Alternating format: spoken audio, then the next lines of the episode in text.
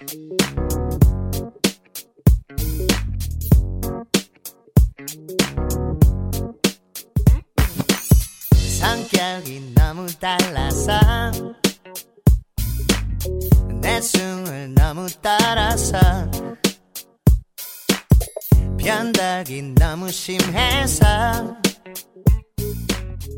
家好，欢迎收听共感，我是 Love。那今天的节目想跟大家聊一个 SBS 的综艺节目。其实一直以来呢，有线台的综艺节目在这一两年都比较丰富多彩，大家也是关注的比较多。那像 TVN 的话，就有罗 PD 的一众节目；那 GTBC 的话，又有认识的哥哥，还有之前大火的《孝利家民宿》，都做得非常不错，保持着很良好的成绩。那其实，在一七年的时候呢，能发现 SBS 在艺能方面做的还是很好的。和受到了打击的 MBC 以及 KBS 低迷的气氛不同的是，SBS 在坚守着它本身具备的这些招牌综艺节目的同时，又做了很多新的尝试，然后把这个形势扭转了过来。以我家的熊孩子、丛林的法则、燃烧的青春等节目作为中心，然后呢，又根据新的异能趋势，然后开办了《同床异梦二》还有《单身妻子》等节目，都获得了很多的人气。那今天想要跟大家分享的就是 SBS 出品的这个《我家的熊孩子》这个节目，这个老男人的催婚节目。那我们现在就开始今天的内容，阿一股讨厌的熊孩子。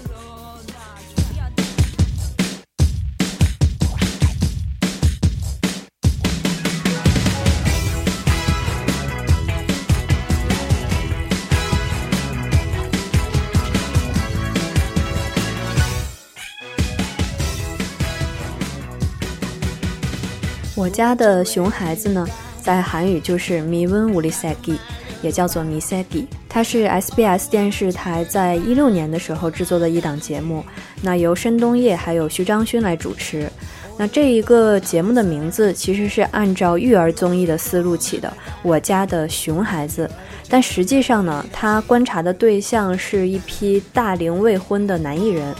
主持人呢，每周会和参演节目的男艺人的母亲以及一名嘉宾一起在演播室，以这种观察者的身份一起去观察这些儿子们的日常生活。那在看的同时呢，就让每一位母亲来表达自己的心情。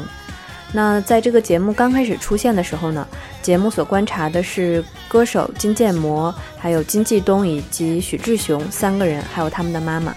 和其他的综艺节目一样呢，我家的熊孩子也经过了一段调整时间，才慢慢的步入稳定。那步入稳定之后呢，熊孩子的成员就变更成了金建模、朴秀红、Tony 安、李尚敏，还有今年二月份加入的新成员金钟国。那就是这样五个人构成了现在的这个熊孩子。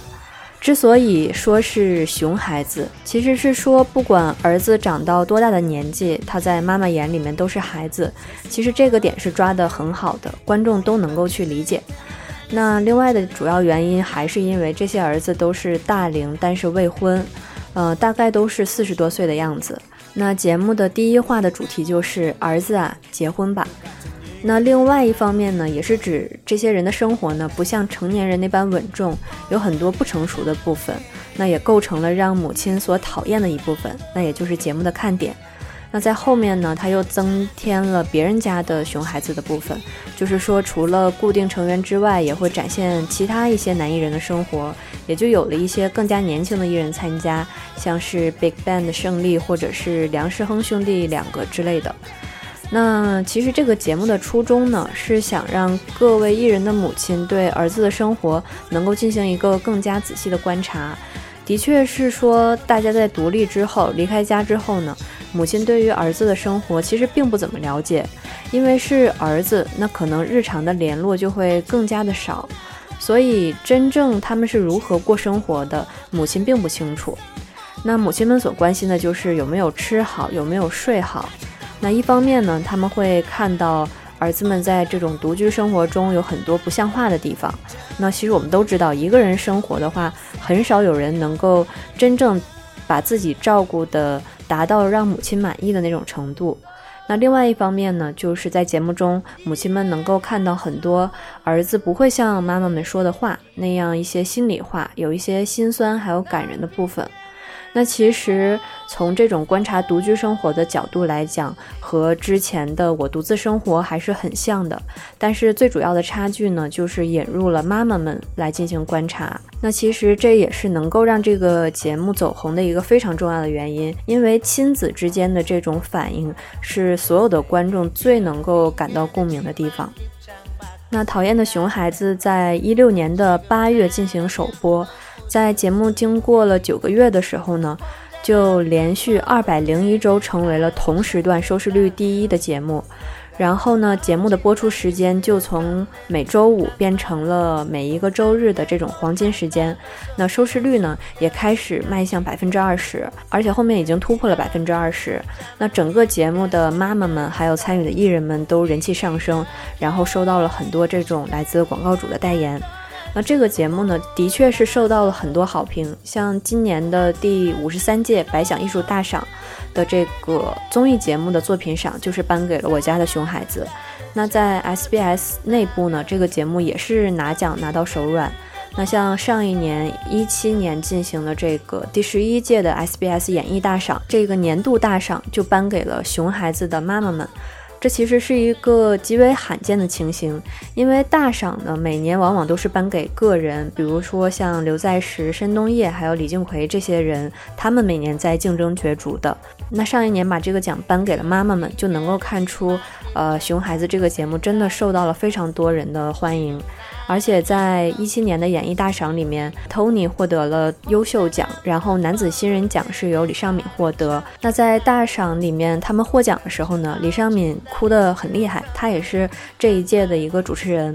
因为那个时候呢，他的母亲正在医院里面，那么想参加的演艺大赏也没有机会来，所以当时获得这个成绩是非常感怀的。而且呢，李尚敏在一七年因为这个节目也受到了非常多的关注，几乎是迎来了第二个全盛期。那另外很有意思的就是，那大家作为艺人，可能出道二十几年都没有什么机会能够获得一个电视台的这种演艺大赏，但是自己的妈妈们第一次出演放送就能够得这个奖，说起来也是挺让人哭笑不得的。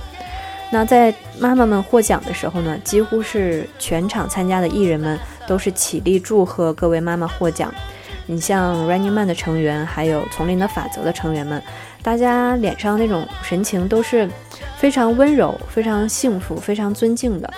嗯，那真的是一个非常不同于以往的真正非常令人感动的大赏获奖场面。大家其实可以去看一看这个 SBS 在一七年的演艺大赏。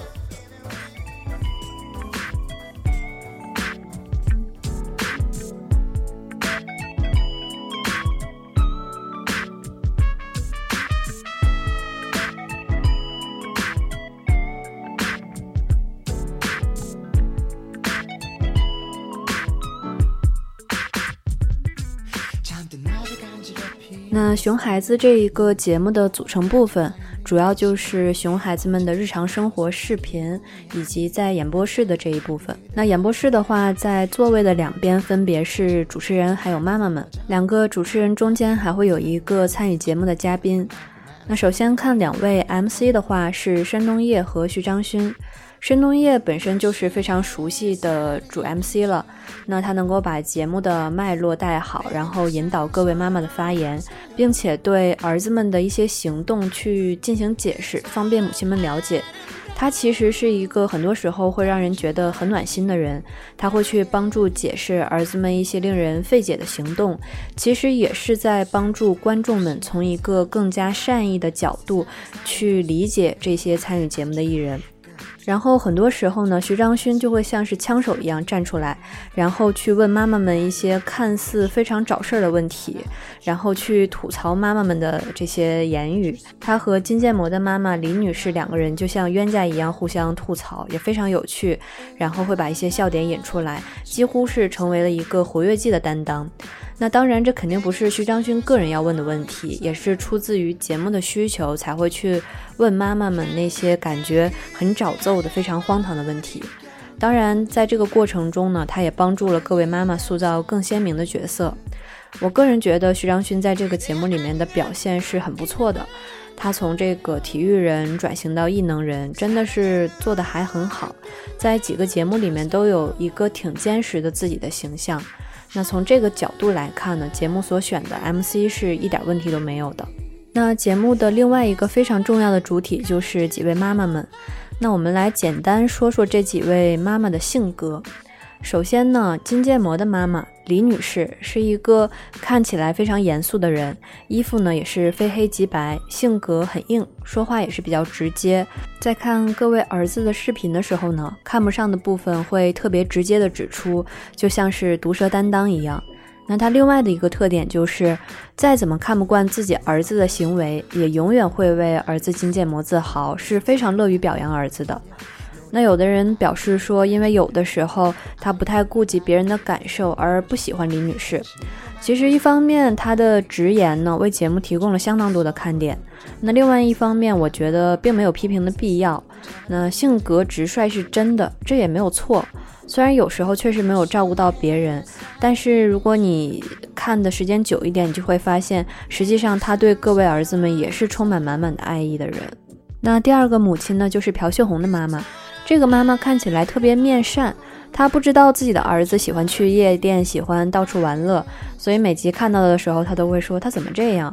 然后因此就有了自己的一个专属的流行语，嗯，同时呢，她也非常不喜欢自己的老公出镜，常常会吐槽自己的老公，但是又会被各位 MC 打趣，实际上两个人非常恩爱。那除此之外呢，还经常会被 MC 打趣说他很喜欢喝酒。申东烨是一个出名的爱酒家嘛，非常喜欢喝酒。他曾经说过，说我喝这么多年的酒，见到最能喝的人其实是秀红的欧莫尼。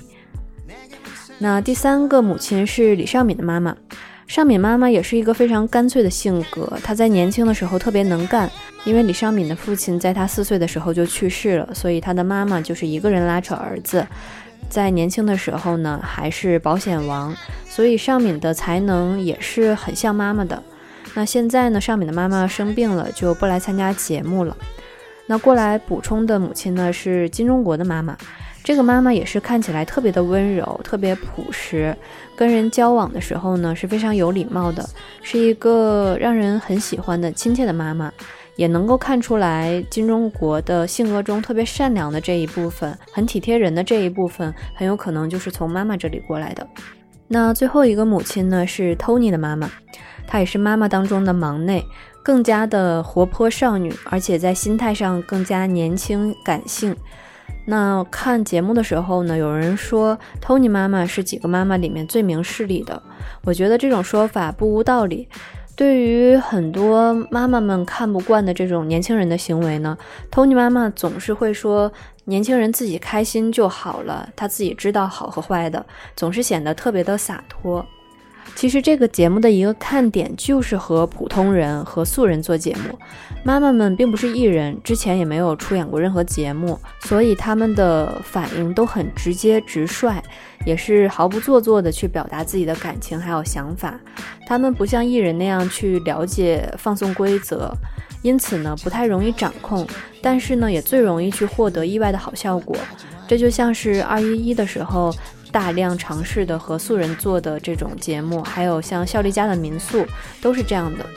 所以说，几位母亲呢，在节目里常常会有这种脱离放送规则的魅力。比如说，正在观看视频的途中就开始互相聊天，无视摄像机，也无视主持人，自己就聊得非常开心。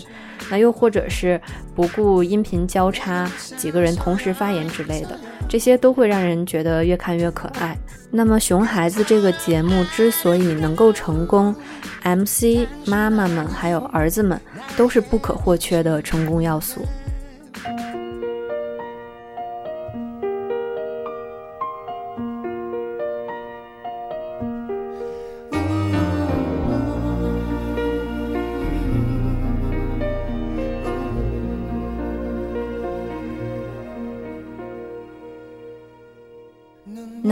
就来简单的介绍一下几位儿子在节目当中的魅力吧。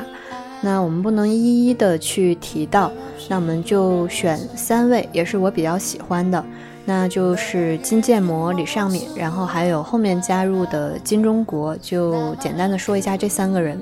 首先呢，六八年出生的金建模在节目中也被称为五十建模，就是说他的年龄。那韩语就叫做勋考某。那在韩国的话呢，金建模是非常非常出名的歌手。那作为这种九十年代的前辈歌手，他个人的成就是非常多的，而且他是那种极具歌唱天赋的人。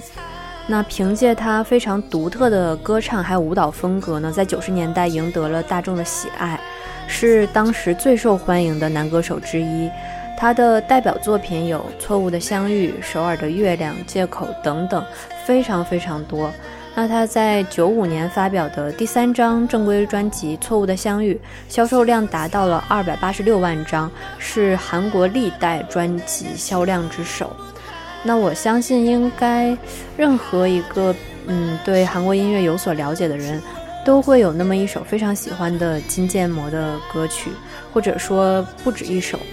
那我在不了解他之前呢，其实就深深的被他的音乐所折服。第一次对这个人有意识，就是在，呃，有一年的年末歌谣大战，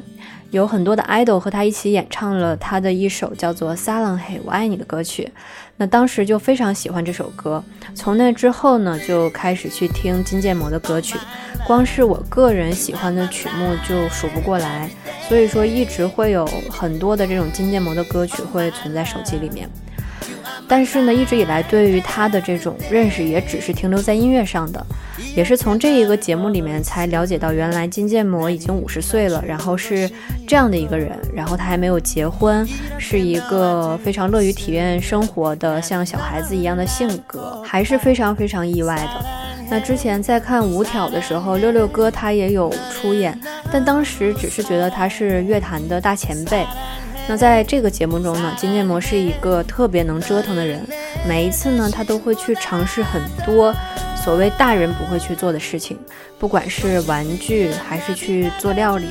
他的这个爱好和趣味多到了一个让人无法想象的程度。那这样的一种丰富程度呢，就为节目贡献了相当多的看点。那每次在节目中呢，妈妈们都会说他又弄这些事情啊，又要闯祸啦，建模什么时候能懂事啊之类的。但是大家提到的最多的喜爱他的一点，也是他是一个非常乐于体验生活的人。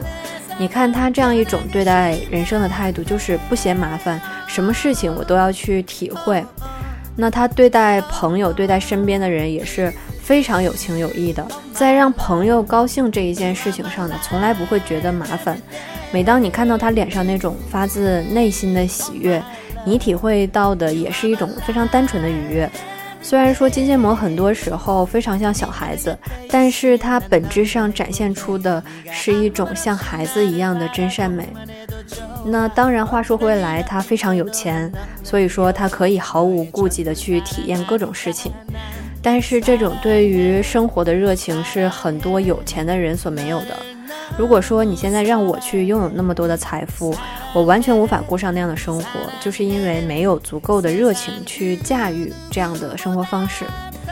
那很多人强烈反映的也是金建模那样的热爱生活，那样去折腾，才能真正让人生过得非常有趣。其实我觉得我们也不一定说。一定要过上某一种人的什么样的生活？真的给了你同样的条件，你未必能过这种你觉得有趣的生活。其实每个人最舒适的生活都是他过往的经历的集合，要从你走过的路去摸索你自己的生活。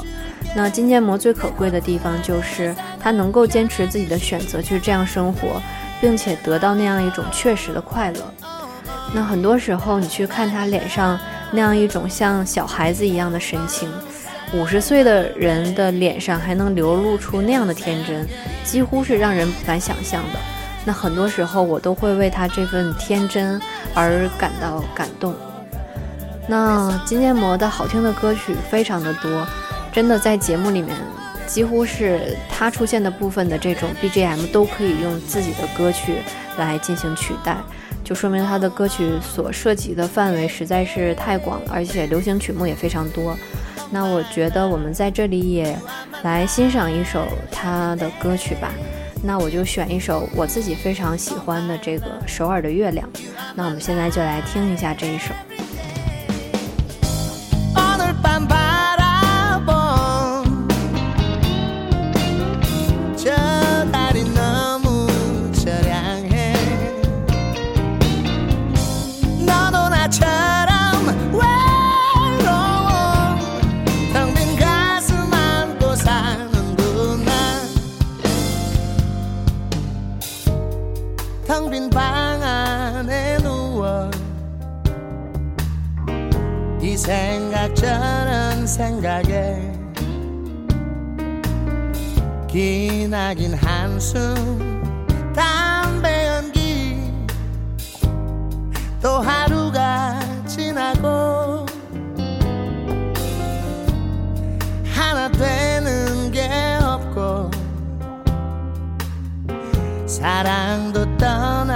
떠나가 버리고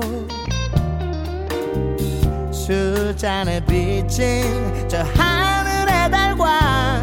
한 잔 주거니 받거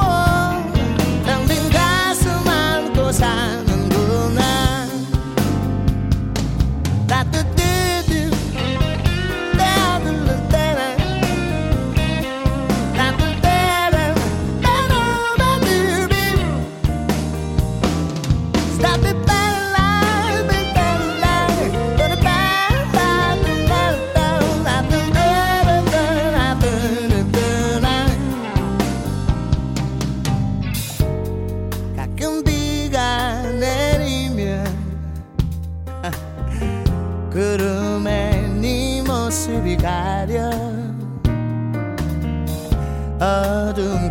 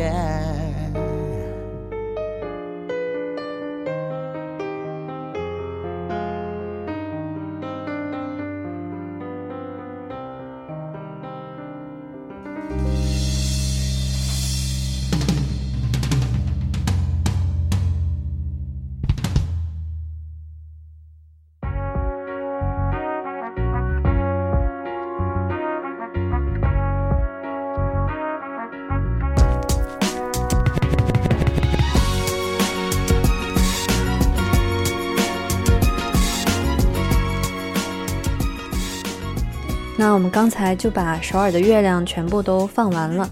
我觉得这首歌好听，其实不仅仅是旋律，它的歌词也写得非常的有意境。那我们现在再来说一说金钟国。其实金钟国是大家非常熟悉的一个人。首先，这么多年来，他是一个非常活跃的这种抒情歌手。那另外一个呢，就是一路以来几乎是韩国每一个阶段的黄金综艺节目，他都有参与。所以也是这个原因，让他成为了一个国民认知度非常高的艺人，也是大家非常熟悉的一个脸庞。那金钟国在这个节目里，他展现的是另外一种形象。以往呢，他在节目里都是一种，呃，非常强大的能力者形象，一身肌肉，然后很多时候是去压迫别人的一个强者。但是并没有想到金钟国在生活中呢是一个对生活各方面特别的节俭，然后自己不花钱，却把钱都大方的花在亲朋好友身上。他对待朋友呢也是意外的好相处，并不像节目上那种总是像老虎一样，反而很好脾气，对待弟弟们或者是朋友们的玩笑都能很好的接受，意外的特别亲切。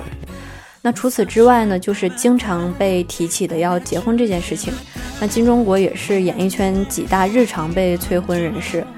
那反转的是呢，他在对待爱情这件事上面呢，是一种偏纯情的态度。他以往的几段恋情呢，每一段都保持了一个非常长的时间。然后呢，到了他现在的这个阶段，他自己呢也想要去结婚，跟他以往这个特别强悍的形象有着很大的这个反转。那跟他之前有绯闻的宋智孝还有洪真英也都上过节目做嘉宾。那看中国的妈妈特别积极的争取儿媳妇的样子也十分有趣。那如果说在金建模身上体会到的是天真，那在金钟国身上体会到的就是善良。那我们也来听一首金钟国非常出名的那个《汉南仔》。来体会一下这个文字主唱的这种抒情唱功。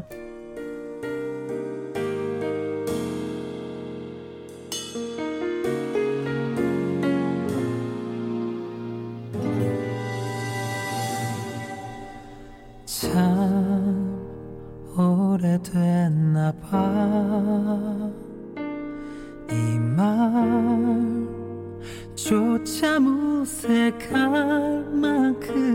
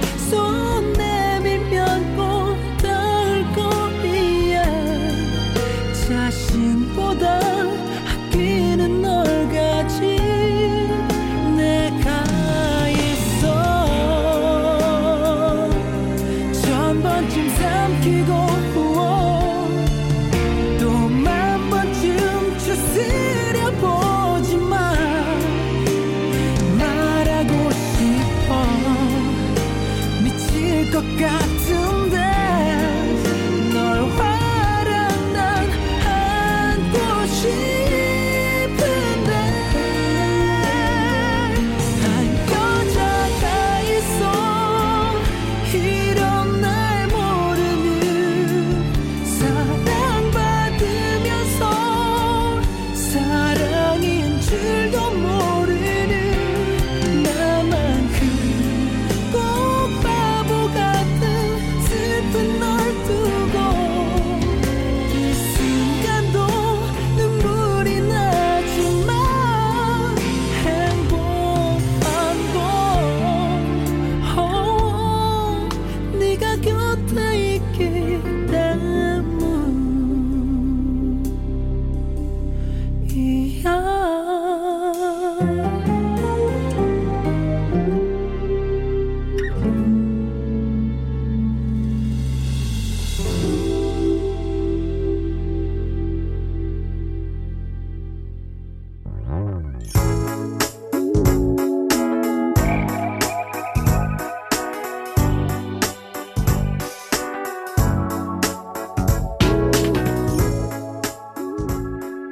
其实，在看《熊孩子》这个节目的时候，他常常都是在解决一个自己家儿子没有成婚的问题。那其实也能看到，这个社会像韩国也是这种少子化，然后结婚很晚的一个情况。那从我们的生活里也能够感觉到，现在的社会已经不像从前，我们可能再也不能说二十五岁结婚生子，三十岁有自己的事业，然后五十岁就能去退休了，这是有一个非常大的变化的。那青年人普遍的在工作、生活还有情感上，都面临着一个前所未有的比较复杂的挑战。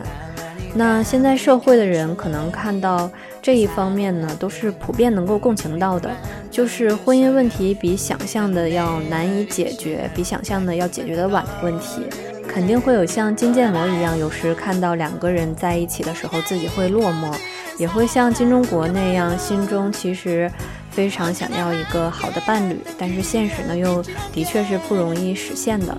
那与此同时呢，也能体会到父母的心其实都是一样的。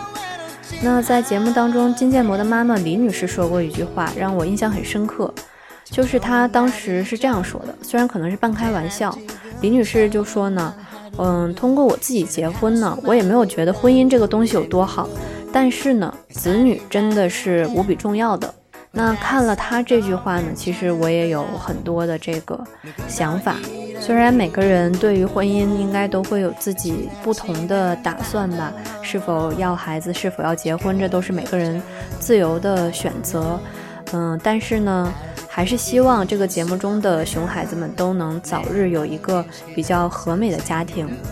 那我们这一期先说到这里，因为关于李尚敏这个大叔，我想说的比较多，如果这一期说的话，时间就会太长了。那我们就放到下一期再来说。那我们这一期节目就先到这里，我们下一期再见。